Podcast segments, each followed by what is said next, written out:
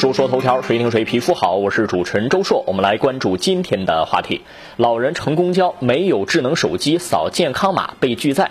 八月十七号，在黑龙江哈尔滨，一位白发老人乘坐公交车，疑似因为没有手机无法扫健康码，司机停车拒载。车上的乘客啊都在说老人：“你不能为老不尊，快下去吧！那么多上班的人呢，这么多人指着你，你不难受吗？”面对指责，老人生气地站起来，但是也不知道该说什么，十分的无措。最后有人报了警，民警赶到，将老人带离了公交车。时代发展太快，可我们啊，应该保持基本的包容和善意。类似的事情应该互相体谅，不应该单纯的指责老人耽误时间，或许也不应该一边倒的说那些乘客没有人性，要两方面看。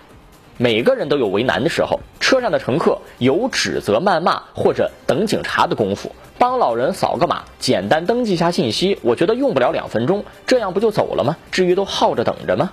另外，对老年人而言呢，也需要在日常生活当中体谅年轻人。比如早高峰的时候，是不是可以错峰出行啊？毕竟早高峰通勤比较拥堵，年轻群体也确实有按时上班的需求，挤占道路通勤空间确实会引发矛盾。而且作为老年群体本身也容易受到一些人身伤害，互相提供方便，不要总考虑自身利益，应该是人类有别于动物的群体性特点。针对这个事件本身呢，很显然，由于疫情防控的需求，老人不出示健康码，司机按照规定肯定他不敢走，乘客呢大概也不敢让老人在身边。中国是有尊老的传统美德，但是这跟老人要遵守公德是不矛盾的。尊老是属于个人对个人的一种道德标准，守公德是个人对群体的一种道德责任。根据规定，你不出示健康码，就是不能让你乘公交。这个规矩要遵守，没有什么可变通的地方，因为变通了以后出了事情，这个责任谁都担不起。但还是说，应该是有解决方案的。健康码的注册登记不难，哪怕有一个人站出来，或者司机是吧，用自己的手机扫码帮老人输入一下信息，也不会产生那么大的纠纷。无论如何啊，从视频体现出来的状况，的确让人感觉不舒服，有点寒心。科技发展很快，我们也无数次的提到，应该对特定群体保有最基本的宽容。我们不应该说科技进步的脚步太快了，应该停一停，这个是停不下来的。你不能开科技的倒车，只能说为无法适应社会发展的群体保留一些最基本的权利。我们需要反思啊，一场疫情让我们整个社会对待少数群体，甚至这个群体也不是少数，这种态度是原形毕露。没有智能手机，不会用智能手机，几乎寸步难行。但是我们的社会真的发展到了人手一部智能机，人人能够熟练使用智能机的地步了吗？并没有。不会使用智能机的人，我们的社会给他们提供替代的方案了吗？也没有。依赖于智能手机的社会进步啊，是一种彻彻底底的假进步、伪进步。这种所谓的进步，不仅没有给会使用智能手机的人带来太多的方便。反倒给那些不能不会用智能手机的人无端的增加了不少麻烦，而且所谓数字支付、数字时代的发展是以公民让渡部分公民权利为代价的，比如说隐私权等等。科技会不断发展，每个人都会变老。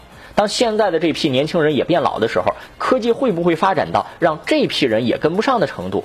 那到那个时候，这批人又该怎么办呢？下个事儿。伪造清华录取通知书，父亲在村里拉条幅庆祝。最近，广东雷州一个学生伪造了清华大学录取通知书，欺骗家人。父亲在村里拉了条幅，放鞭炮庆祝。最终啊，因为通知书上有错别字，被人识破。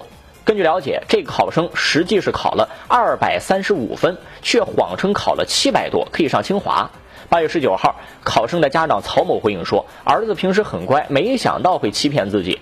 儿子被戳穿谎言以后，父子间有争吵，连续失眠几天。曹某说自己没有被气到住院，但是心情很糟糕。目前儿子离家出走，扬言要去打工。